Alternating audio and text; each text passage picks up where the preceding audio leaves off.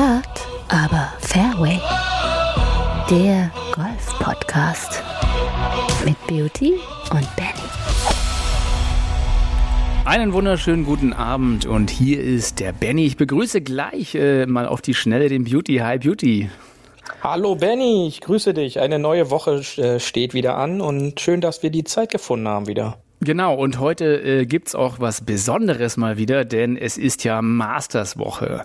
Und zur Masterswoche haben wir jemand äh, reingeholt, quasi, der an Expertise nur so strotzt. Das ist der Reinhold Schnupp und er stellt sich am besten mal selber vor. Hallo, guten Abend, Reinhold. Hallo, Reinhold. Hallo und guten Abend. Am Donnerstag beginnt das Masters. Wir alle fiebern der Veranstaltung entgegen. Ich selbst bin ungefähr 20 Mal dort gewesen, vor Ort in Augusta. Wie bin ich dazu gekommen? Das ist vielleicht äh, erstmal das Wichtigste, was man erzählen könnte und erzählen sollte. Ich habe Sport studiert an der FU Berlin und habe danach ganz seriös nach dem zweiten Staatsexamen bei Axel Springer eine Ausbildung zum Journalisten gemacht. Und um die Geschichte abzukürzen, nach verschiedenen Stationen, unter anderem Berliner Morgenpost, auch irgendwann mal Berliner Zeitung, habe ich den Großteil meines Lebens bei der Welt am Sonntag verbracht im Sportressort. Eines meiner Spezialgebiete war das Thema Golf. So hat mich die Redaktion dort mehrfach hingeschickt, viele Jahre. Ich war zwischendurch auch mal bei einem Golfmagazin beschäftigt. Der Springer Verlag hat das äh, Blatt Golfsport rausgebracht, das später in das Golfmagazin übergegangen ist.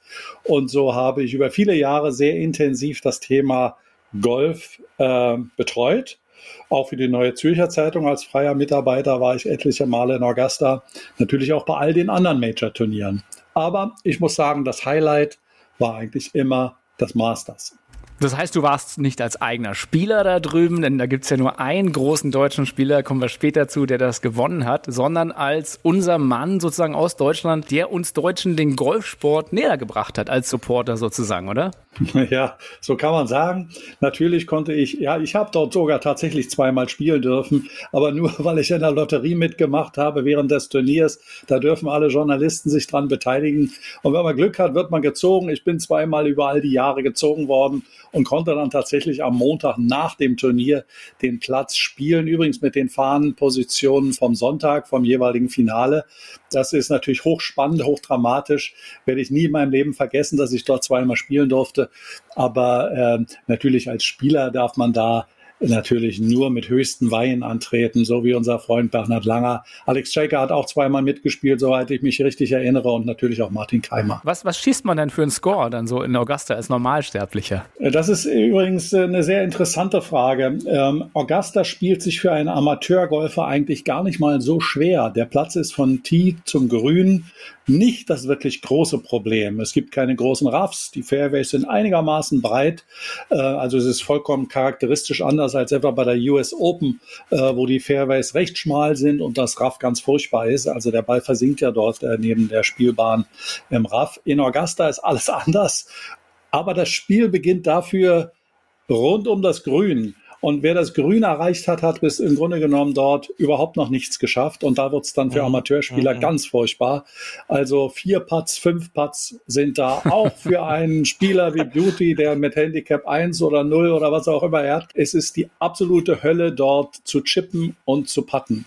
Also von Tee to, to Green ist es gar nicht mal so schlimm, aber auf den Grüns wird es furchtbar. Also wie so eine Spiegelfläche fast, ja? Ja, das ist ja mal einem Reporter, Gary McCord, äh, in den USA zum Verhängnis geworden, weil er gesagt hat, die, die Grüns seien ja wie gewachste Beine sozusagen, also entharte Beine von Frauen, irgendwie so ähnlich hat er das gesagt. Das hat sofort zu seinem Ausschluss geführt, weil nichts davon ist, ist in Augusta schlimmer, als sich ähm, ja lustig zu machen über die Veranstalter oder ja vielleicht auch sogar Kritik zu üben dort mhm. vor Ort. Mhm. Aber richtig ist, die Grüns sind unglaublich schnell und sie sind äh, natürlich auch sehr onduliert. Und im Übrigen, wenn man selbst spielt, ist man ganz erstaunt, dadurch, dass die Grüns so wahnsinnig runtergeschnitten sind und auch gewalzt sind, sehen sie gar nicht mal so überragend und überwältigend auf, aus, wenn man draufsteht. Das ist im Fernsehen, kommt das sogar eher noch schöner rüber, als es in Wirklichkeit ist. Ich äh, würde mal ein bisschen länger ausholen und dafür ähm, würde ich sagen, komm noch mal hier mit rüber an den Abschlag.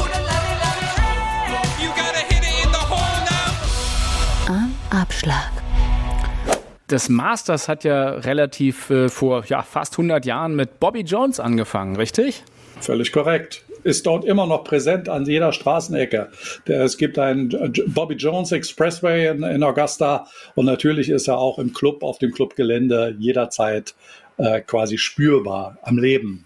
Bobby, Bobby Jones, wer war das für dich, Beauty? Bobby Jones, der ewige Amateur, der sich ja nie zum Profi-Dasein ähm, oder den Schritt zum Profi gewagt oder, oder gemacht hat, ist der ewige Amateur und einer der größten Golfer. Wenn man sich mit Golf genauer beschäftigt, kommt man im Grunde, ja, auch wir als Amateure an Bobby Jones einfach nicht vorbei. Und ähm, er ist halt einer der größten Golfspieler, der diesen Sport jemals gespielt hat. War er einer der ersten Rockstars, der es überhaupt gab? Oh, das kann ich, das kann ich so nicht beurteilen.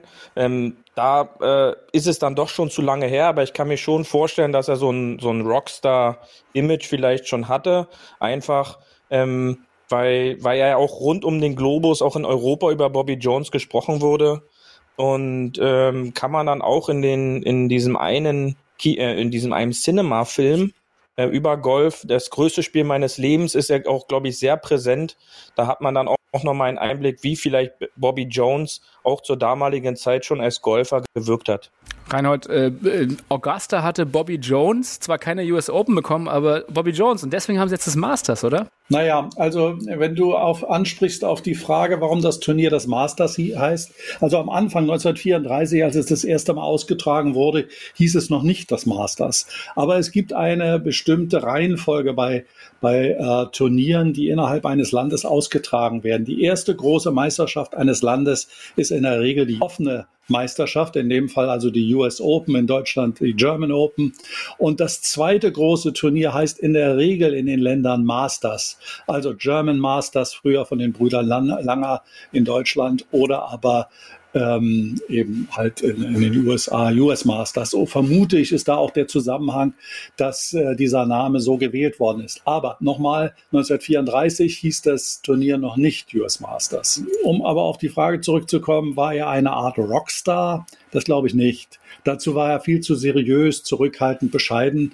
Ähm, Rockstar war eher Walter Hagen, über den der ja auch im Film mal eine Rolle gespielt hat. Das war eigentlich ja, der Typ, der mit dem, äh, mit dem großen Cabrio ans, an erst, ans erste Tee gerollt ist damals und äh, die Honneurs gemacht hat, auch mit den Frauen und entsprechend aufgetreten ist, so schon damals seinen Wohlstand auch beim Golf gelebt hat. Davon war Bobby Jones weit entfernt. Das Masters ist ja eigentlich, äh, könnte man sagen, ein sehr wertkonservativer Ort. Ne? Also es gibt ja sehr viele Traditionen und Sachen, die seit vielen Jahren sind. Eine der schönen Traditionen sind, ist ja das Green Jacket, was äh, das erste Mal 1949 äh, von Sam Smead irgendwie äh, getragen wurde, dann als einer der ja, frühen Masters Champions. Wie kommt diese Green Jacket Tradition zustande? Ja, also völlig, völlig richtig. Das war eben auch ähm, etwas, was es nicht von Anfang an gab.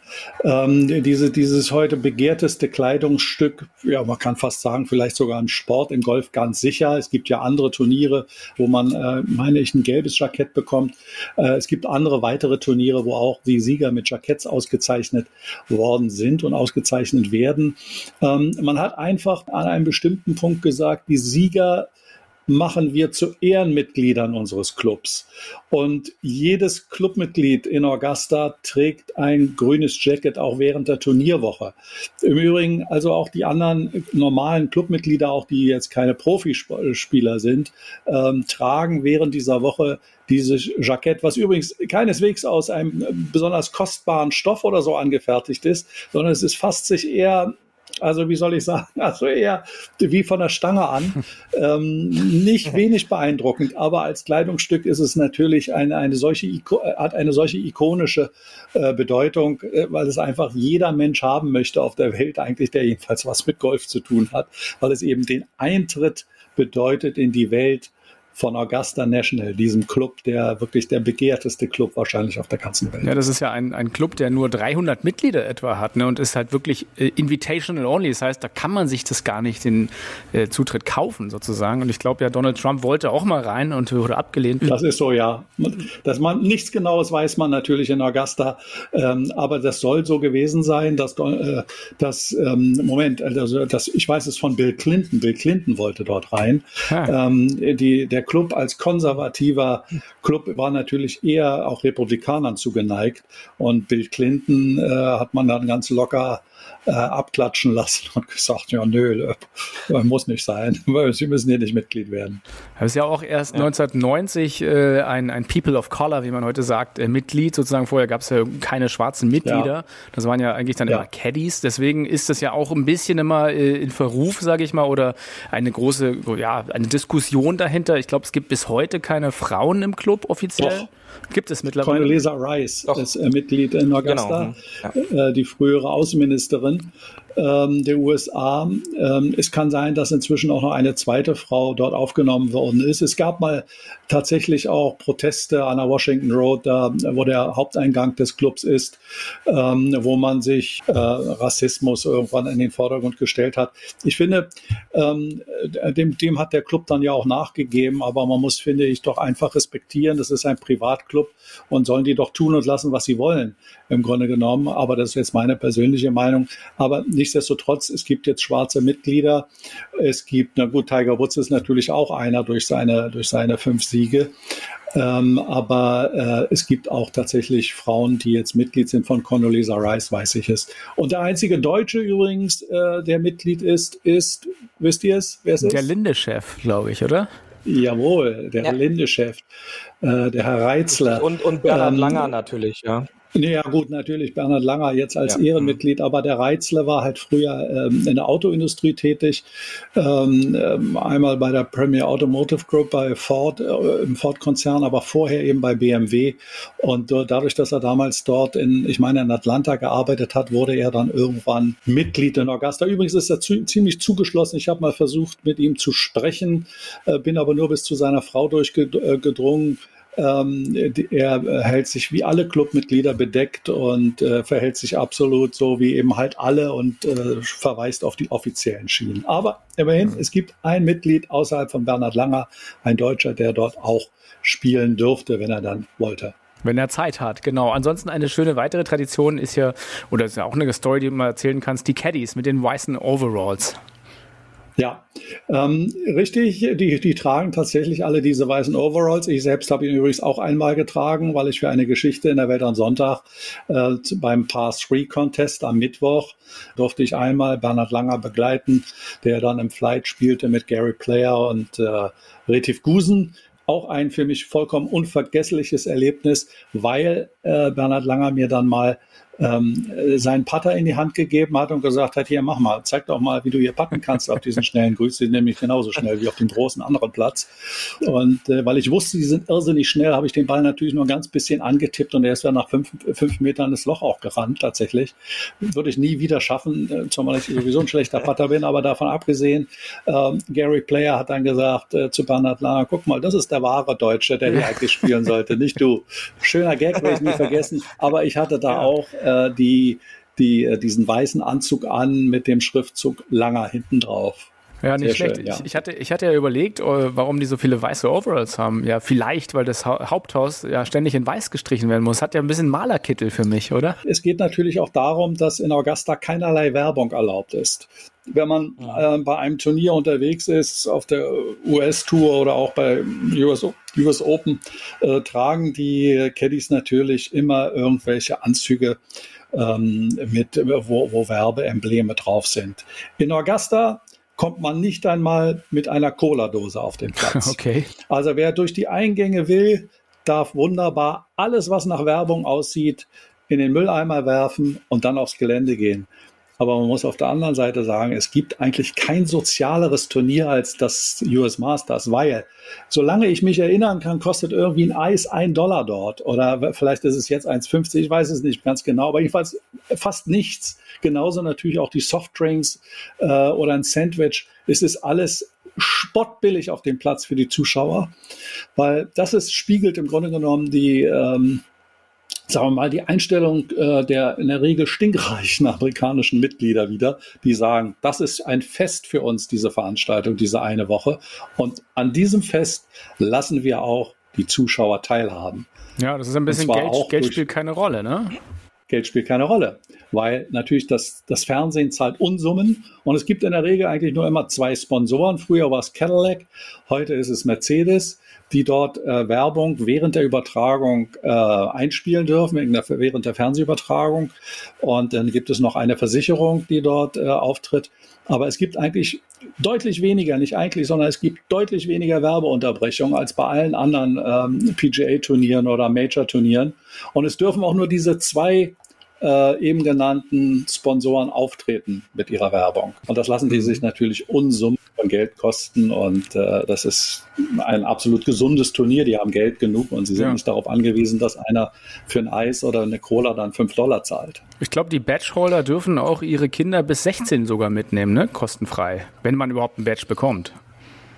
Das hatte ich mal gelesen. Naja, das ist ja wieder eine ganz eigene Geschichte mit den Badges. Das ist eben ja so, wer gerne mal hin möchte zu dem Turnier, muss sich bewerben, kommt auf eine Einladungsliste und irgendwann hat er vielleicht das Glück, nachzurücken und dann in den Genuss zu kommen, eine Eintrittskarte kaufen zu dürfen, die im Übrigen auch äh, viel billiger ist als bei anderen, allen anderen Major-Turnieren. Und äh, wer da einmal drauf ist, bleibt drauf. Und äh, deswegen die meisten, die dort die Möglichkeit haben, äh, hinzugehen und diese Karte zu kaufen, die fahren halt immer wieder hin, immer wieder hin, weil sie das dann auch dieses Recht nicht abgeben mhm. möchten. Ja, das mit den Kindern kann ich nicht bestätigen. Es sind, ähm, es sind extrem wenig Kinder auf dem Platz zu sehen. Ich kann mich gar nicht erinnern, dass ich überhaupt jemals Kinder auf der Anlage, abseits der Spieler, äh, die mit mhm. ihren Familien kommen, dass ich dort jemals Kinder gesehen hätte. Kann ich gar nicht sagen. Ähm, du hast es gerade kurz angesprochen, die äh, vergleichbar günstigen Preise für Verpflegung auch als Zuschauer da vor Ort.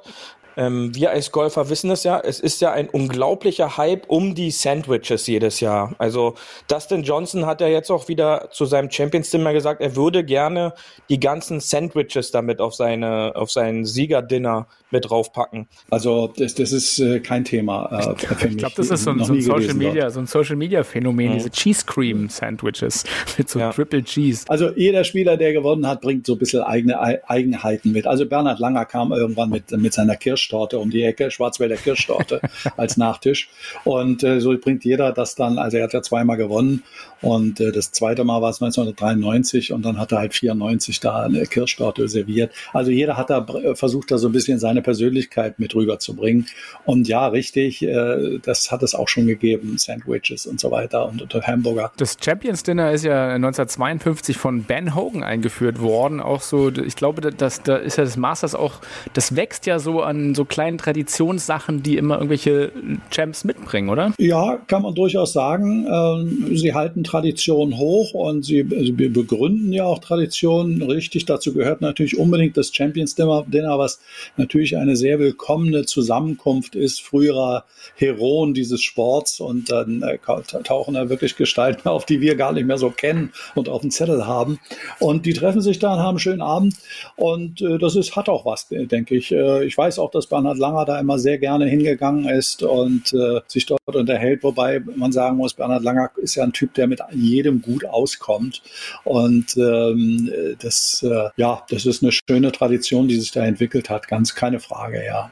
Ansonsten ist ja äh, das äh, Masters in der Tradition von Bobby Jones, das dort von den amtierenden US-Amateur-Champions, äh, die spielen im, im Flight des Titelverteidigers. Und da gibt es ja auch noch dieses Crow's Nest. Ja, die wohnen dann da. Ähm, das heißt, das ist eine, eine, billige Wohnmöglichkeit direkt auf der Anlage. Ähm, so, so, das ist so irgendwie so im Dachgeschoss von einem der Clubgebäude, was sehr begehrt ist. Und äh, ich kann mich an viele Spieler erinnern, die schon als Amateure da waren. Matt Kutscher beispielsweise hat da auch schon gespielt, bevor er Profi geworden ist. Bei Phil Mickelson ist es ja so, dass der sogar ein Turnier gewonnen hat auf der PGA Tour, auf der US PGA Tour, um präzise zu sein, als er noch Amateur war. Und ein Sieg auf der PGA Tour bringt ja die Startberechtigung beim Masters. Das ist ja eins der Kriterien, dort zu spielen. Also es gibt viele äh, bekannte Spieler, die das schon geschafft haben, in frühen Jahren auch als Amateur dort aufzutreten. Völlig richtig, ja. Das Masters ist ja auch sehr streng. Das heißt, äh, die Zuschauer, wie wir sie immer nennen dürfen, darf man ja gar nicht Zuschauer dort nennen.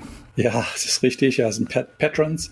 Und äh, naja, der Gag eigentlich ist, dass äh, natürlich, so wie bei jeder Sportveranstaltung, auch bei uns, sind die natürlich morgens da, wenn die Tore öffnen. Die bringen ja ihre kleinen Klappstühlchen, Alu-Klappstühlchen mit, die sie über der Schulter hängen haben. Die darf man mit reinbringen. Und äh, wobei die meisten haben eh solche Masters-Stühlchen. Naja, gut, also man darf nicht laufen, nicht rennen auf der Anlage. Und das führt dann dazu, dass die Leute, die dann da anstehen und die wissen also ganz genau dadurch, was dass das ja alles Zuschauer sind, die ähm, da jedes Jahr kommen. Die wissen ganz genau, wo sie sich platzieren müssen, wo sie ihr Stühlchen hinstellen müssen. Wenn die dann durch die Gates durch sind, äh, kann man sich das so vorstellen wie Gea, wie Hartwig Gauda, der Olympiasieger, Olympiasieger einst im Gehen, watscheln die da im, also im Schnellgang von den Eingängen zu Loch 15 oder 16 und stellen da ihr Stühlchen erstmal auf, damit sie sich ihre Position dort äh, sichern können, also schon ganz früh morgens.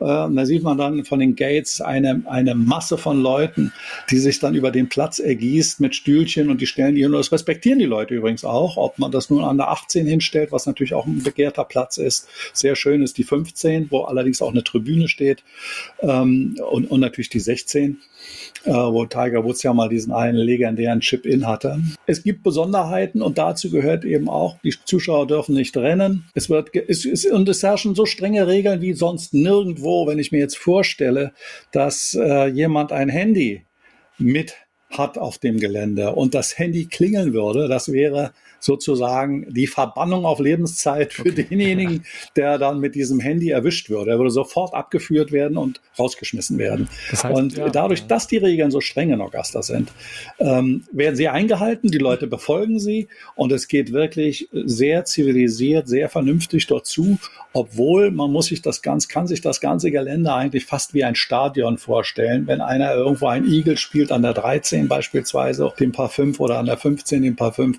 dann gibt es ein derartiges Geschrei. Äh, die Leute sind dann so enthusiastisch mitunter, dass das wie ein Torschrei im Olympiastadion oder wo auch immer äh, rüberkommt. Beeindruckend anders als bei anderen großen Turnieren wird da nicht sozusagen bei einem Abschlag geschrien. Ne? Da ist eher so zivilisiert alles und ruhiger. Ja, es gibt natürlich einen Announcer, der die Spieler vorstellt am, am ersten Tee. Äh, zu den äh, Traditionen, die er ja schon angesprochen hat, gehört, gehören ja auch die Honorary Starters, ähm, was heute Jack Nicklaus äh, macht äh, und Gary Player. Die stehen dann da und mhm. spielen den ersten Ball. Und die werden natürlich angekündigt, genauso wie während des Turniers am ersten Tee die Spieler Spieler. Das gibt es. Aber jetzt nicht wie jetzt, wenn man manchmal das im Fernsehen mitbekommt, dass an ein paar fünf der T-Shirt äh, fällt und dann irgend so, so ein Hirni dann gleich in the hole schreit. Kommt eher nicht vor, nein. Ähm, ich kann mich gar nicht erinnern, das jemals in Augusta erlebt äh, zu ja, haben. Genau. Ähm, äh, es ist absolut zivilisiert dort. Die Leute sind Golfenthusiasten, die lieben den Sport und die nehmen vieles auf sich, um dorthin zu kommen. Mhm. Und äh, ich habe nie solche, solche Reaktionen erlebt. Natürlich gibt es unbändigen Jubel Jubel, wenn mal so etwas passiert, was außergewöhnlich ist, wie ein Hole in One oder irgendwas, ist ganz klar. Das ist geradezu eruptiv, wie, wie die Zuschauer da durchaus dann reagieren. Aber es gibt nicht so wie in Arizona bei dem Turnier, wo, wo dann Alkohol getrunken wird und die mhm. Leute dann auch wirklich ausrasten so und, und sich also peinlich benehmen oder es wird auch niemals ein Spieler ausgebuht werden. Das habe ich noch nie erlebt in Augusta. Weil ich sehe, bei anderen Turnieren haben ja alle ihre Handys ständig in der Hand. In Augusta ist es immer noch ein bisschen reduziert, ne? obwohl da trotzdem schon ja, einige sag, Videos aufnehmen. Ich sagte das ja eben schon, also Handys sind verboten. Äh, du darfst die, ich meine, ähm, also wir Journalisten dürfen die mit reinnehmen, aber ähm, wir müssen sie vorzeigen und wir müssen natürlich die Rules anerkennen.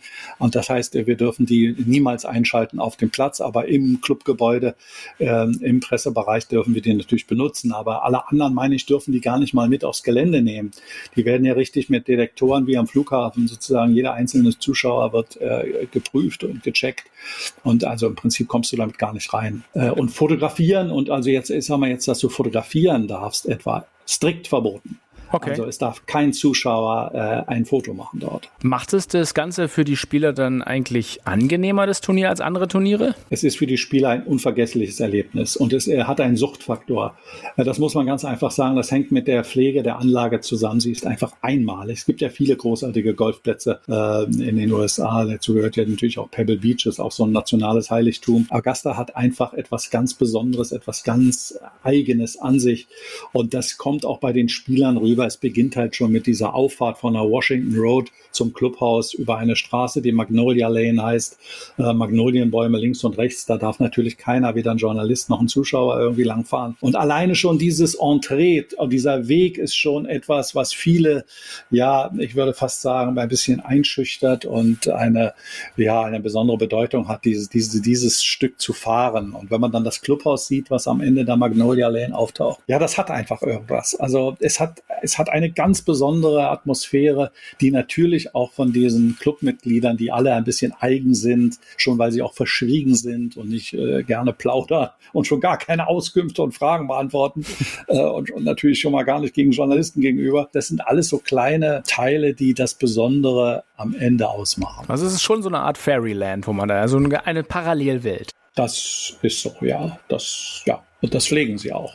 Ja. Und äh, das gelingt ihnen auch. Es gab ja, es gab ja mal Jahre, wo auch Jack Nicklaus sich äh, mokiert hat über die, äh, er hat ja sechsmal in Augusta gewonnen und ähm, wo er sich mokiert hat über den Club und auch über die diese Elite, diese Elite-Gedanken. Das hat sich aber komplett geändert. Er ist ein, äh, auf seine alten Tage immer mehr zum Fan geworden des Clubs, der Veranstaltung und natürlich eben auch also, ja, des Turniers. Juti, was du mir erzählt hattest, dass äh, das Platzdesign ursprünglich vom vom Old Course in St. Andrews beeinflusst ist. Ja, da kam, da, das war, als dieser Platz geplant wurde, kam da jemand auf die Idee, weil der Old Course ist nun äh, die Geburtsstunde des Golfspiels. Ja? St. Andrews, schottischer, schottisches Golf, ist, wie du weißt, jetzt nicht mein Lieblingsgolf, einfach halt auch so vom, vom Blick her, aber es ist halt einfach die Urform vom Golfen. Und äh, der Traum war es eigentlich, so einen Platz auch in den USA zu haben, weil man hat eigentlich so gut wie keine klassischen Linksplätze.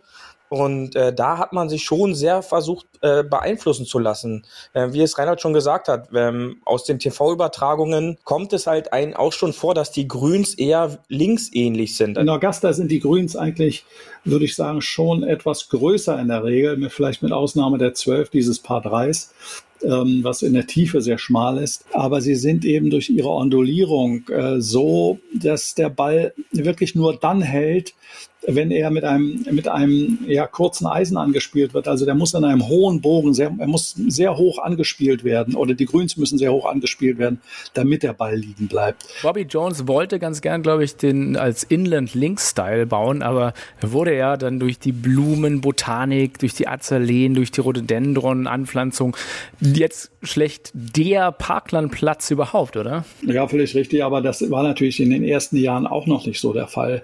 Dass, also wenn man jetzt heute auf die 13 blickt, das, da, ist, da stehen ja sehr viele Azaleen und Rhododendren. Ähm, das war in der Anfangszeit auch noch nicht so, dass der Platz äh, erstmal in diesem Zustand war, wie er jetzt die letzten 10, 20 Jahre äh, sich, sich äh, präsentiert.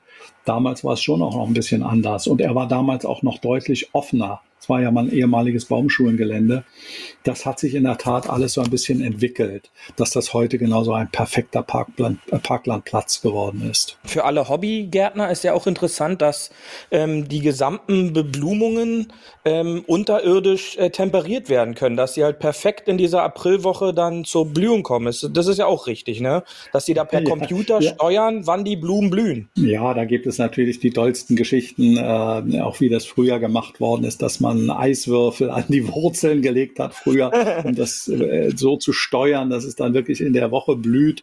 Ähm, richtig ist, dass unterhalb der Grüns tatsächlich eine Heizung liegt oder Heizflächen liegen und auch entsprechende Drainagen und Bewässerungen liegen. Da sind sie weltweit führend, äh, was den Aufwand angeht, um die Grüns äh, tatsächlich so zu steuern, wie sie sie haben wollen und vor allen Dingen für diese eine Woche im April.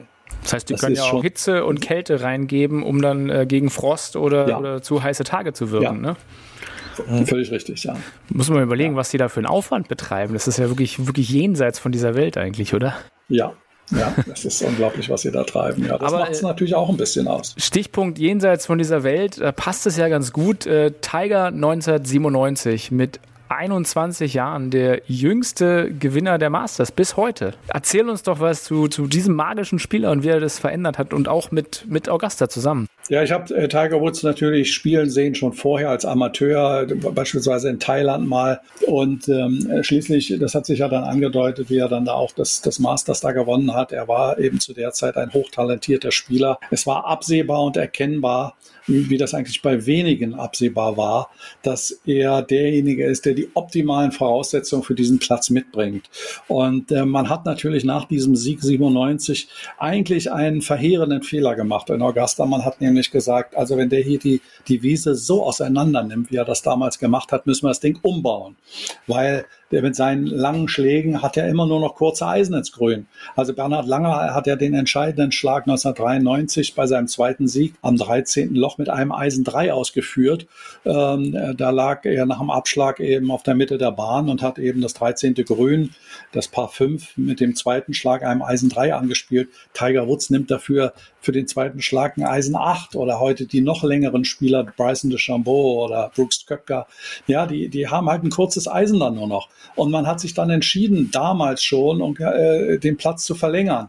Äh, aber damit hat man im Grunde genommen diesen Spielern in die Hände gespielt, ähm, die eben besonders lang sind und hat nämlich alle anderen im Grunde genommen davon, auch wie Bernhard Langer eigentlich, ausgeschlossen und denen die, die Möglichkeit genommen, dort zu siegen. Das hat man irgendwie nicht so richtig bedacht, dass das äh, eine weitere Selektionsmöglichkeit ist, ähm, die eigentlich zugunsten der Spieler äh, verläuft, die eben so lang sind. Und damals hat man dann eben angefangen, der Platz ist viele Male inzwischen umgebaut und eigentlich immer auch wieder verlängert worden, aber es haben auch andere Maßnahmen stattgefunden. Beispielsweise gibt es heute auch ein bisschen Raff am Seil, an, der, an, an der Seite der Spielbahn. Früher gab es da gar nichts. Und es gibt natürlich diese Tannennadeln, ähm, die natürlich ganz wunderbar edel zusammengefegt und gehakt sind. Das sind so die limitierenden Faktoren. Der Platz hat sich verändert, auf, aufgrund des Einflusses im Grunde genommen. Und der erste war eben Tiger Woods. Das muss man ganz eindeutig sagen. Athletischer Spieler, der halt ähm, den Ball unglaublich lang geschlagen hat und der eben eine Kunst beherrscht,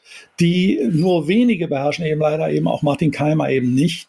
Äh, er kann Linkskurven, links-rechts wie rechts-links-Kurven spielen. Ähm, Keimer hat ja früher immer eher den Fade bevorzugt und weil er in Augusta eben auch mal eine Chance haben wollte, hat er dann eben versucht, die andere Kurve in sein Spiel zu implementieren, was eben eigentlich im Grunde genommen der Sargnagel seines Spiels dann am Ende geworden ist. Aber zurück zu Tiger. Er hat alle Voraussetzungen, ähm, um in Augusta zu gewinnen. Und das, das, das, dazu gehört natürlich auch sein kurzes Spiel, eben auch das Putten. Er ist ein unglaublich guter Putter. Und das, äh, das macht sich natürlich in Augusta bemerkbar. Ganz klar. Hast du denn mal Tiger so direkt erlebt? Ich habe ihn natürlich direkt erlebt. Ich habe viele Geschichten auch mit ihm gemacht. Ich habe auch zwei Interviews mit ihm führen dürfen. Er ist für mich immer ein wenig als Spieler auf dem, auf dem Platz ein bisschen ähm, unnahbar, auch fast ein bisschen arrogant rübergekommen. Es gab Zeiten, wo man ihm eigentlich angesehen hat, dass Golf eigentlich ihm eine, offensichtlich auch nicht mehr so viel bedeutet hat, weil ihm einfach die Siege zu leicht gefallen sind. Wenn man ihm aber nahe kommt und mit ihm spricht,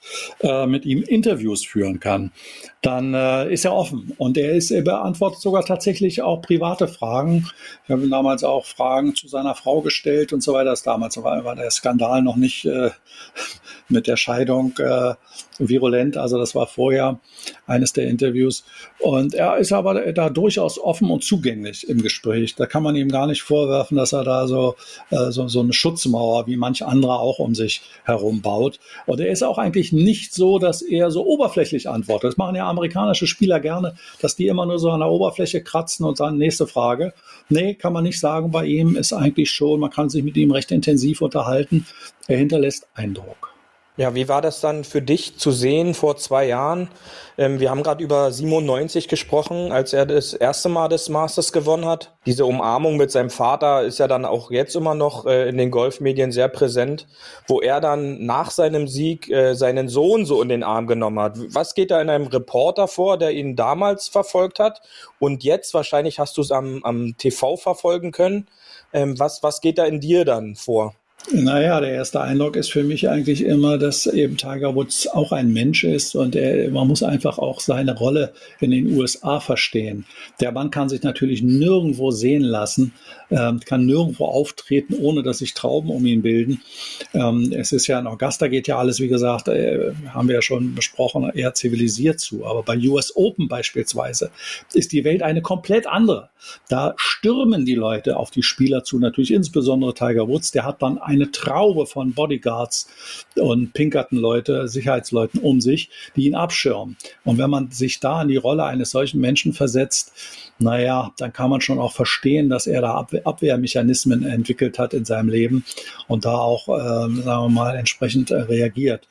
Dass er so ist, wie er ist, hat natürlich mit seiner Umwelt zu tun, wie die Leute mit ihm umgegangen sind. Und er ist, wenn ich das so sehe, mit seinem Sohn, wie er dann seinen Sohn in den Arm nimmt, ähm, ich glaube, das, schmerzt ihn am meisten äh, im Rückblick, was die Trennung von seiner Frau angeht, Elin Nordegren.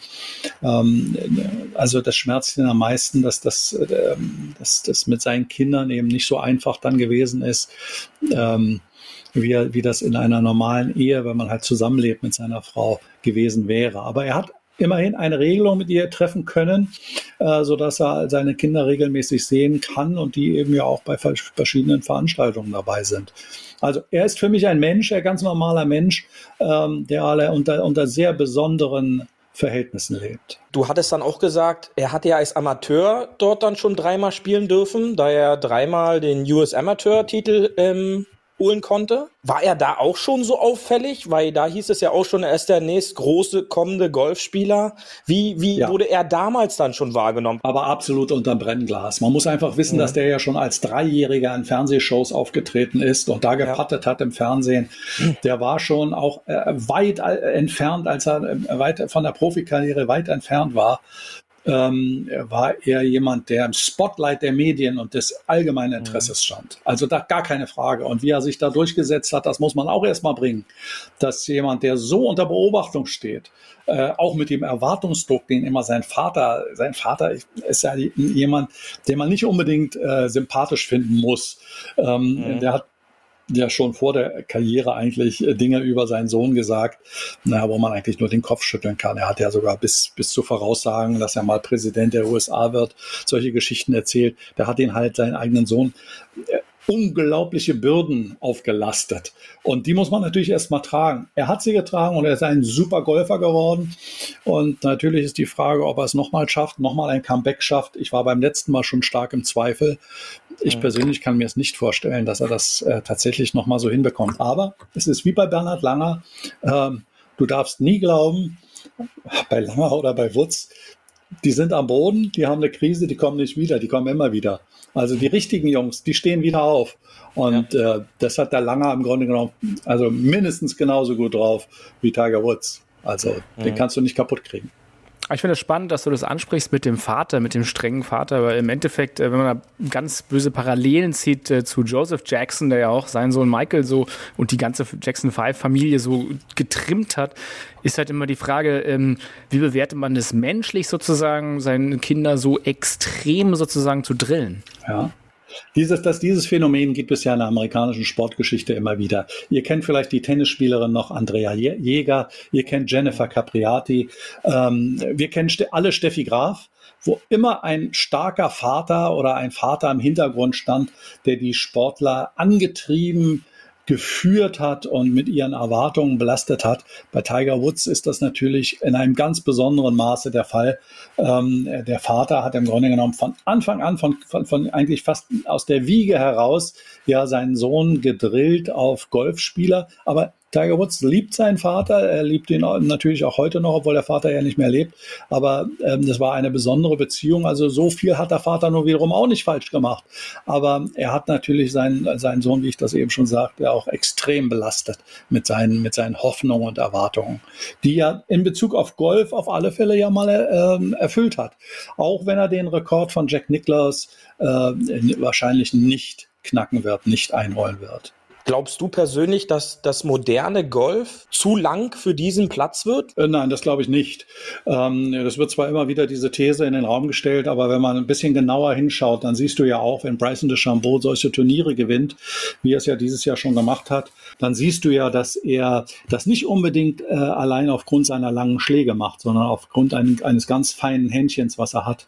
Er, er, er, gut, das, das Patten, was er macht, sieht natürlich jetzt auch nicht gerade begnadet aus, ja. aber er, es sieht ja sehr mechanisch aus, Richtig. aber er beherrscht es halt. Äh, und er ist, ein, er ist halt trotz allem, wie er es macht, äh, spielt er keine Rolle. Er ist einfach ein sehr guter Putter und das darf nicht darf man nicht vergessen. Und das war auch im Übrigen das Gleiche ähm, bei beispielsweise John Daly. Da war ich auch dabei 1991, als er das erste Mal die PGA Championship gewonnen hat.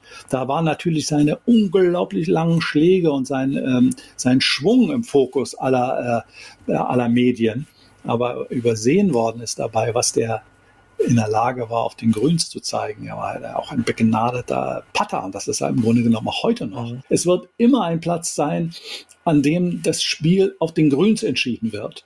Ähm, dass dann Spieler, die älter sind, äh, kommen wir ruhig nochmal auf Bernhard Langer zurück, der halt nicht so lang ist, ähm, dass du die Spieler zunehmend aus dem Spiel nimmst, weil sie halt mit längeren Eisen die Grüns anspielen müssen, was dann eben dazu führt, dass du sie nicht so genau an die Löcher ranbringen kannst. Ähm, das ist halt natürlich schon ein Punkt, den man auch berücksichtigen muss. Du musst schon eine gewisse Länge haben.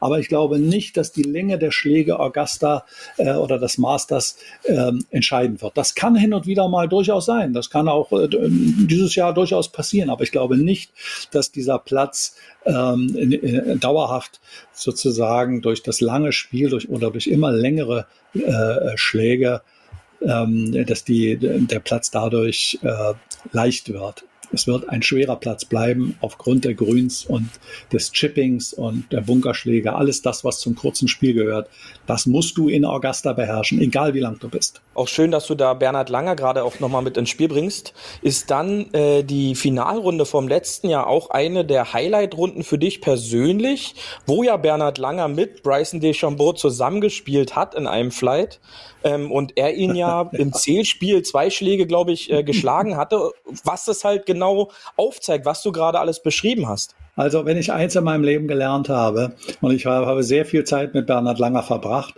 ähm, ich war bei ihm zu Hause äh, in Boca Raton, ich war in Arnhausen.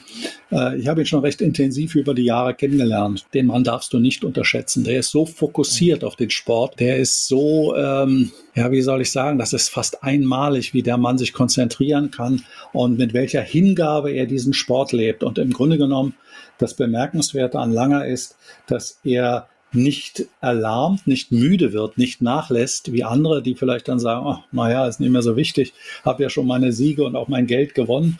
Das ist bei Langer ganz und gar nicht so. Äh, er, er, er fightet und kämpft wie am ersten Tag um sein Leben quasi.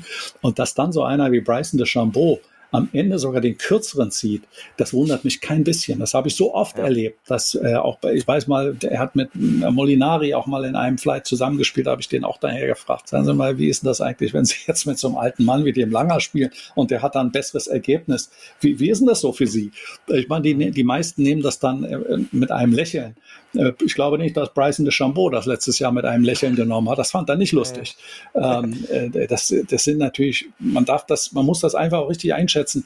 Ähm, der äh, auch Rory McIlroy ist ja mal gefragt worden, was er davon hielt, und Bernhard Langer noch mal einen Ryder Cup mitspielen würde.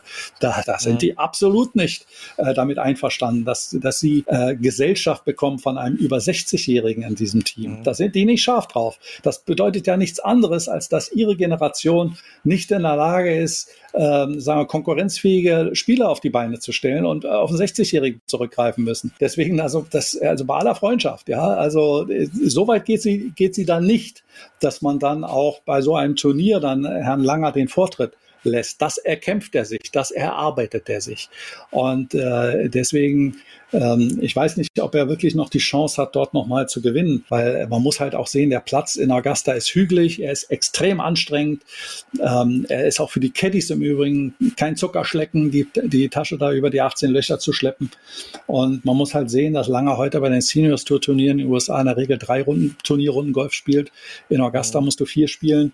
Und das geht in die Knochen. Und das darf man sich wirklich nicht, äh, da darf man sich nicht drüber hinwegtäuschen. Nichtsdestotrotz, ich habe eben gelernt, aber meine Lektion gelernt. Also ihr dürft niemals Langer vergessen und abschreiben. Das ist eine Lehre. Also dazu noch, der, dazu noch eine Frage rein heute, denn, denn Langer ist eigentlich, in Amerika wird er wirklich als, als wahnsinniger Held auch gesehen, der er ist. Und äh, Warum ist ein Langer in Deutschland, warum hat er nicht so einen Stellenwert eigentlich, den er verdient hätte, sage ich mal? Es gibt zwei Gründe, die man anführen muss. Äh, vielleicht sogar drei, aber zwei. Er ist halt nicht in den Medien hier in Deutschland, weil er darauf keinen Wert legt. Er lebt halt in den USA und wenn er nach Deutschland kommt, dann besucht er seine Mutter. Ich glaube, sie lebt auch immer noch. Der Vater lebt ja nicht mehr. Dann fährt er nach Arnhausen und will seine Ruhe haben. Er hat kein Interesse daran, in den Medien, in den, äh, bei, bei, bei Herrn Lanz oder bei wem auch immer auf der Couch oder im Sessel zu sitzen und sich zu äußern, schon gar nicht zu politischen Dingen, äh, aber auch äh, zu dem außergewöhnlichen äh, Leistungen, die er im hohen Alter bringt, hat er einfach gar kein Interesse daran. Das Zweite ist natürlich auch ein bisschen, dass, dass Bernhard Langer ein Familienmensch war. Er ist gesteuert worden, begleitet worden von seinem Bruder Erwin als Manager. Ich will jetzt keineswegs Erwin etwas was, was Schlechtes nachsagen, aber er ist natürlich kein Profi gewesen. Er musste sein Handwerk auch erlernen. Er kommt von einer ganz anderen Ecke. Der war Prokurist bei irgendwie einer Maschinenbaufirma. Der musste den Job lernen. Er hat ihn sehr gut gelernt. Er hat äh, äh, Turniere veranstaltet, wie eben, wie gesagt, auch das German Masters. Und er hat seinen Bruder gesteuert. Aber wenn es ein anderer gewesen wäre, ähm, es hat ja mal auch IMG, Mark McCormack gemacht in London, hätte er vielleicht Wert auf Medienarbeit gelegt. Das ist aber nicht im Fokus von ihm. Langer ist Golfspieler der will Golf spielen. Er, er, hat überhaupt kein Interesse, irgendwelche Meriten hier davon zu tragen und der König der Landstraße zu sein. Irgendwie wie Boris Becker, der immer äh, der auftaucht auch an anderer Stelle in irgendwelchen Pokerrunden oder weiß der Himmel was. Null, null Interesse. Der will Golf spielen und zwar das gleiche wie damals, als er 17 Jahre alt war und angefangen hat zu spielen. Ist es heute unverändert. Und äh, das, das äh, führt natürlich leider dazu, dass er auch den Stellenwert nicht in Deutschland vielleicht hat, den er verdient hat. Denn Liegt das vielleicht auch an, an Sportgolf dann in der, in der deutschen Wahrnehmung, sage ich mal? Naja, Golf hat ja eine sehr gute Entwicklung genommen, ist ja schon äh, ich will jetzt nicht, also es gibt mehr Golfspieler als Basketballspieler, das darf man nicht, äh, darf man nicht vergessen, es ist schon ein populärer Sport, aber er ist halt kein Showman. Dazu hätte er äh, ein anderer Typ sein müssen und da hätte Golf vielleicht auch einen anderen Stellenwert dann äh, noch äh, bekommen in Deutschland. Aber er ist es nicht, er wollte es nie sein und deswegen steht er auch nicht so im Rampenlicht wie manch anderer Sportler. Muss man akzeptieren. Ich denke, kann man sehr gut mitleben. Und ähm, vor allen Dingen, denke ich, bewundern wir alle, was er leistet in seinem Sport. Das ist wirklich, Absolut. da kann man nur Bauklötze starren. Also war eigentlich auch der Grund, dass du damals zu den wichtigen Turnieren in die USA dann versendet wurdest, richtig? Absolut. Natürlich, na klar. Ja. Ich habe ihn das erste Mal erlebt, 1985 ähm, bin ich nach Wannsee geschickt worden, als Langer aufgetreten und hat eine Klinik veranstaltet. Ähm, er hatte also äh, gerade das Masters-Turnier gewonnen, 85 und kam dann da und hat ein bisschen gezeigt, was man so mit dem Golf, Golfball anstellen kann. Er hat dann auch aus dem Kniestand Bälle geschlagen, werde ich nie in meinem Leben vergessen, wie das damals dort war. Hat mich selbst persönlich sehr beeindruckt. Und letztendlich hat das ja auch da seine, Folge, seine Erfolge dazu geführt, dass zum Beispiel in der Welt am Sonntag das äh, Golf nach Fußball und Formel 1 der drittwichtigste Sport geworden ist. Es war ein, ein, ein Sport, wo man dann gesagt hat, äh, Schnupp, fahr dahin zum, nach Augusta oder zu den US Open oder zu den British Open. Ähm, wir wollen schon wissen, was da los ist mit dem, mit dem Langer. Und äh, so gesehen habe ich auch Langer einiges zu verdanken, weil letztendlich, habt ihr vollkommen richtig gesagt, ähm, war er der Grund, äh, warum die Redaktion mich dorthin geschickt hat. Also da bin ich ihm auch eigentlich dankbar, indirekt. Äh, richtig, er war ja. voll, völlig richtig, er war der ausschlaggebende Punkt. Da dann vor Ort, ähm, wir wollen jetzt noch mal ein bisschen auf das Turnier zurückkommen. Ähm, du hast gesagt, es ist eine extrem hügelige Angelegenheit. Der, der Platz kommt ja so im TV leider nicht rüber. Ist es also wirklich ein Bergauf und Bergab der Anlage mit dem tiefsten Punkt an der 12? Es ist nicht so ein, so ein Hügel, hügeliger Platz, wie man das vielleicht auch aus Österreich kennt, wo man bergauf, bergab läuft. Mhm. Seefeld, Wildmoos oder sowas, ja. Ähm, es ist eher ein permanentes, äh, man bewegt sich durch eine bewegte Landschaft und es geht hoch und runter und hoch und, und runter und hoch. Ähm, die Szene ist ein gutes Beispiel. Das ist ja so ein, ein nach unten verlaufendes Dogleg nach links ähm, ja, man ist halt ständig, man hat ständig damit zu tun, dass es bergauf, bergab geht. Und äh, das ist sowohl anspruchsvoll, natürlich was die Kondition angeht, aber du musst natürlich auch sehr aufpassen als Spieler, dass ähm, dass, äh, ja, dass du nicht zu lang bist. Übrigens hat ja einmal äh, Rory McElroy äh, in führender Position an der 10 alle Chancen eingebüßt, weil er links da in den Wald reingehämmert hat ähm, ja. und einfach zu weit nach links den, den Hang runtergeschossen hat. Also man muss das einkalkulieren, die Höhenunterschiede und man darf die Aufmerksamkeit in Augusta nicht verlieren. Das gehört übrigens mit dazu, äh, zu den Voraussetzungen, dort gewinnen zu können. Aber eigentlich muss, muss man eben auch sagen, du musst beide, beide Kurven spielen können, sowohl den den Draw als auch den Fade. Ähm, nur mit einer Kurve kommst du schlecht hin. Du kannst es versuchen zu kompensieren, aber ähm, eigentlich musst du ein kompletter Spieler sein. Und ähm, das, das bezieht eben auch das Hügelige der Landschaft mit ein, dass du eben das einkalkulieren musst bei dem Lauf der Bälle, beim Run äh, und natürlich auch, wenn es bergauf geht. Dann noch ein, ein weiterer Fakt, Aim Corner. Ja, ist hm. ja jedes Jahr eine Spezialübertragung nur dieser ähm, drei Spielbahnen, 11, 12, 13. Sind diese drei Löcher eigentlich der Grund, warum so bestimmte knifflige Ecken auf einem Golfplatz Amen Corner, also die heilige Ecke, sag ich mal so, äh, bedeutet? Ja, das ist ja ein äh, Begriff, der mal von einem Journalisten in den 50er Jahr, äh, Jahren, Herbert Warren Wind, ähm, einem amerikanischen Journalist, Journalisten, ähm, äh, kreiert worden ist. Aber richtig ist, dass, dass diese drei Löcher ähm, also schon die Entscheidung in der Regel herbeiführen. Das sind alles drei äh, Löcher, an denen Wasser im Spiel ist. Ähm. Inzwischen ist die Elf ein extrem langes Loch geworden. Ähm, das hat man den Abschlag immer weiter nach hinten, hinten links gelegt. Die Zwölf ist ein relativ kurzes Paar drei. Aber ähm, dort ist es halt so, dass der Wind unberechenbar ist. Man muss eigentlich das, das Grün ist gesäumt und eingeschlossen von Bäumen, aber man, man spielt ja den Ball oberhalb der Bäume auf das Grün und man muss halt gucken, wie ist der Wind, äh, wie sieht der Wind in dem Bereich oberhalb der Bäume aus. Man, es reicht nicht, wenn man nur die Baumwipfel sich äh, anschaut. Also deswegen kommt es dazu, dass im Grunde genommen Profis mit einem kurzen Eisen an diesem zwölften Loch ins, ins Wasser schlagen, weil sie es halt falsch berechnen. Naja, und die 13 ist halt ein Loch, ähm, typisch Bernhard Langer eben auch 1993.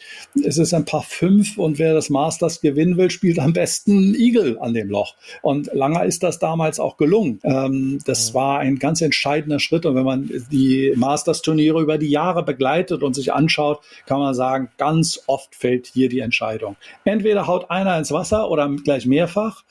Ähm, mhm. an, der, an, der, an der 11 oder an der 12, meist halt an der 12. Ähm, oder gut, damals 1985, als Langer das erste Mal gewonnen hat, war ja Curtis Strange der Mann, der äh, eigentlich der Frontrunner war und die besten Chancen hat. Der hat dann an der 13 ins Wasser geschlagen. Und die, die, das ganze Geschehen hat sich dann gewendet zugunsten von Langer. Also man kann sagen, Aim Corner sind die drei Wasserlöcher, die sehr, sehr oft in der Geschichte dieses Turniers die Entscheidung gebracht haben. The Masters, ein unglaublicher Mythos. Äh, die, die Anlage an sich, die Botanik, die Aura, die Regeln, alles zusammen. Worauf freust du dich 2021? Das Masters war ja jetzt quasi gerade durch Corona erst, letztes Jahr. Ähm, worauf freust du dich dieses Jahr besonders beim Masters? Es ist für mich immer wieder beeindruckend, wie Spieler sich aus schwierigen Positionen, schwierigen Lagen dort befreien können. Ähm, wie sie es schaffen, also wirklich, wenn man den Platz vor allen Dingen kennt und weiß, wie schwer das alles dort ist, und wie die Bälle wegrutschen von den Grüns, wenn man eben flach anspielen muss und ähm, mit welchen Tricks und Finessen äh, Spieler schaffen, sich da aus den, aus den wirklich schwierigen Lagen, die sie dann ja oft haben, zu befreien, dann ist das wirklich, also da möchte man eigentlich keine Minute versäumen am Fernseher, ähm, wenn man da nicht vor Ort sein kann. Ähm, äh, das möchte man einfach miterleben. Das, das, da möchte man keine Sekunde verpassen, weil hinter jedem Busch lauert in Augusta ein Drama. Und also selbst bis zur 18 es ist halt immer ein schwieriges Unterfangen. An der 18 darf man rechts nicht zu weit in den Wald kommen. Links ist der Bunker, aus dem aber 1988 war es, glaube ich, Sandy Lyle, der den Ball aufs Grün geschlagen hat, dicht an die Fahne und dann gewonnen hat gegen Marc Cacavecchia. Also es, es passieren an allen Ecken und Enden Dramen. Oder aber, wenn ich jetzt denke, wie Fred Couples, das, das Masters, ich meine, er war 92 gewonnen hat, da hat er den, den Ball an der 12 in der Schlussrunde in die Böschung gehauen, 10 Zentimeter über dem Wasser. Da ist noch nie ein Ball liegen geblieben. Aber als Fred Couples da gespielt und gewonnen hat, ist sein Ball dort liegen geblieben. Der hat einmal einen Pitch gemacht, hat eingelocht und ist mit ein paar runtergegangen. Wenn dieser Ball diese zehn Zentimeter zu dem Wasser runtergelaufen wäre, wäre der Masters-Titel weg gewesen. Er hätte kein grünes Jackett zu Hause. Und äh, gut, er hat auch keins zu Hause. Die Jacketts darf, nur der Sieger darf äh, das Jackett für ein Jahr mitnehmen, dann bleibt es im Club. Aber um auch zu zeigen, wie sich die Dinge in Augusta entwickeln. Ich war in den 90er Jahren nach dem Turnier am Montag konnte man noch bedenkenlos auch als Journalist nochmal auf die Anlage nach dem Turnier zurückkommen. während des Turniers ist ja alles strengstens bewacht. Und es war überhaupt gar kein Problem für uns. Ich war mit dem Fotografen Sami Minkoff aus München unterwegs, ins Clubhaus zu gehen beispielsweise. Und es war auch kein Problem, in den Lockerroom der Champions im ersten Stock zu kommen, wo also Jack Nicklaus seinen Schrank hat und Bernhard Langer und viele andere, Greg Stadler, wie sie alle heißen, und da in diesen Champions Locker reinzugehen und man konnte die Schränke öffnen und da hingen die Jacketts und man konnte da, das, also da war auch kein, kein Aufpasser oder so, ja. Man konnte da die Jacketts, wenn man wollte, anfassen. Also jedenfalls konnte man da in den Raum gehen, wo sich nur die Mastersieger im ersten Stock des Clubhauses umziehen, konnte man bedenkenlos reingehen. Heute Heute wird man quasi, also wahrscheinlich erschossen, übertreibe jetzt natürlich, ja. wenn man sich ja, äh, unbotmäßig ja. verhält oder dem Clubhaus irgendwie schräg nähert oder so. Ähm, es sind heute völlig andere Sicherheitsbedingungen dort als noch vor 10, 15 Jahren. Äh, damals war alles anders, aber jedenfalls die Jackets, die grünen, die hängen oben im ersten Stock im Club. Clubhaus übrigens äh, gibt es natürlich nicht, und das muss, muss ich vielleicht auch noch kurz sagen, nicht jeder Spieler hat einen eigenen Locker sondern äh, die Spieler teilen sich äh, einen Schrank mit mehrere, also mehrere Spieler teilen sich einen Schrank und da hängen dann auch mehrere grüne Jacketts dann in den Schränken. Genau, ganz zum Schluss, ähm, du hast dann gerade gesagt, montags war es kein Problem, auf die Anlage zu kommen. Wann ist denn genau dann die Verlosung gewesen als du dann letztendlich nochmal spielen konntest? Du bewirbst dich, du kommst an am in der Regel ja Montag oder Dienstag der Turnierwoche, dann kannst du da deine Bewerbung abgeben und dann spätestens am Samstag wird äh, ein kleiner, eine kleine Liste irgendwo hingehängt und da steht dann drauf, wer spielen kann. Das Pressebüro wählt die dann aus und da kann man dann kommen am Montag und spielen. Ja, Augusta hat halt diese Aura, diese, die übrigens äh, keineswegs am Montag so stark ist wie die Turniertage. Du musst halt wissen, am Montag wird, äh, beginnt sofort der Abbau ähm, äh, von den ähm, Zuschauern, von den, von den Kameratürmen und äh, die, die, die Ropes an der, am Rand der Spielbahn werden entfernt. Also da, ist, da sind Handwerker einfach auf dem Platz unterwegs und, und bauen alles ab, was sich da, was da normalerweise nicht hingehört. Also so überwältigend ist das, wenn man selbst dort spielt, äh, ist das nicht. Trotzdem weißt du natürlich, du bewegst dich hier auf einem Platz, das ist einfach einmalig und ein Normalsterblicher äh, wird es nicht schaffen, diesen Spiel, diesen Platz normalerweise spielen zu dürfen. Das weißt du, wenn du da spielst und du weißt, das weißt du auch, wenn du da hinkommst. Und äh, du bist auch in einer gewissen Erwartungshaltung. Also du weißt auch, wenn, äh, wo, wenn, wo der entscheidende Putt gefallen ist am Tag vorher und dann spielst du dann auch auf diesem Grün und äh, versuchst natürlich auch dann eventuell nochmal so eine Situation nachzusimulieren, wenn Phil Mickelson an der 18 den entscheidenden Putt gelocht hat aus der und der Position, ähm, versuchst du das vielleicht auch und dann schaff, versuchst, legst du da dreimal den Ball hin und schaffst es, schaffst es aber keinmal, den da reinzulochen. Ähm, also, es, du, du bist dir völlig im Klaren darüber, dass es etwas ganz Besonderes in Augusta zu spielen. Aber man muss auch nüchtern sagen, es ist nicht so wie während des Turniers, wenn du da am Montag spielst. Da wird schon abgebaut. Da ist ein Handwerker. Wer glaubst du wird der 2021 Champion? Deine kleine Vorhersage. Ja, ich habe mich das auch schon gefragt. Ähm, ich habe ja jetzt die Texas Open mir angeschaut. Ist Jordan Spieth für mich, weil er auch schon Augusta gewonnen hat, ein ganz heißer Kandidat. Jordan Spieth kommt wieder in Form und vor allen Dingen, er puttet wieder viel entspannter als, sage ich mal, noch vor ein, zwei Jahren. Und wenn ein Jordan Spieth wieder gefährlich äh, anfängt zu putten, dann ist er auf dem Masters-Zettel, muss er oben drauf stehen. Also da, da stimme ich dir zu, hundertprozentig. Wir werden sehen. Das sind die Leute, die alles mitbringen, spielerisch äh, komplett sind aber eben auch vom Kopf, wie eben Jordan Spieth. Der genau. lächelt ja, wenn er einen Putter nebenhaut, der regt sich ja nicht auf, der rastet nicht mhm. aus. Der, der ist ja, der ist, der ist ja Herr der, der Lage. Aber man muss natürlich auch sagen, ein Top-Mann ist auch Justin Thomas, der einfach äh, konstant stark spielt die letzten Jahre. Ich hätte dann noch, äh, weil er bei diesen Turnieren immer liefert, im kurzen Spiel mit Abstand meiner Meinung nach zurzeit der beste ist, ist auch wieder Patrick Reed bei mir auf der Liste und äh, Xander Schaufele ist mein Pick Nummer drei. Aber wir werden es ja dann am Sonntag sehen. Genau. Bei Benny ist wahrscheinlich noch Max Homer mit drauf. Nein, nein, nein. Ich habe gesagt, Lee Westwood macht's. Ah, okay. oh. Schön wär's. Ja. Reinhold, ich äh, danke dir äh, im Namen von unserem wunderschönen Podcast zusammen mit Beauty, dass du die Zeit für uns gefunden hast. Äh, es war wirklich äh, kurzweilig, obwohl es über eine Stunde war. Ähm, und ich hoffe, wir können das mal irgendwann wiederholen mit einem weiteren schönen Thema. Ähm, vielen, vielen Dank für deine schönen Geschichten, die Expertise und die, und die jahrelange sozusagen Begleitung des Masters für die deutschen Medien. Euch auch alles Gute. Hat mir Spaß gemacht, mich mit euch zu unterhalten, mit euch zu sprechen. Dann freuen wir uns Bis natürlich natürlich alle zusammen aufs Masters, was ja diese Woche steigt. Und äh, wir wissen zur nächsten Folge, wer gewonnen hat. Und Beauty, ich glaube, da werden wir mal drüber reden, oder? Dann wieder zu zweit. Eine schöne Woche. Und denkt immer dran, schön auf dem Fairway bleiben. Das war hart, aber Fairway. Wir hören uns nächste Woche. Bis dahin, ein gutes Spiel und immer schön auf dem Fairway bleiben.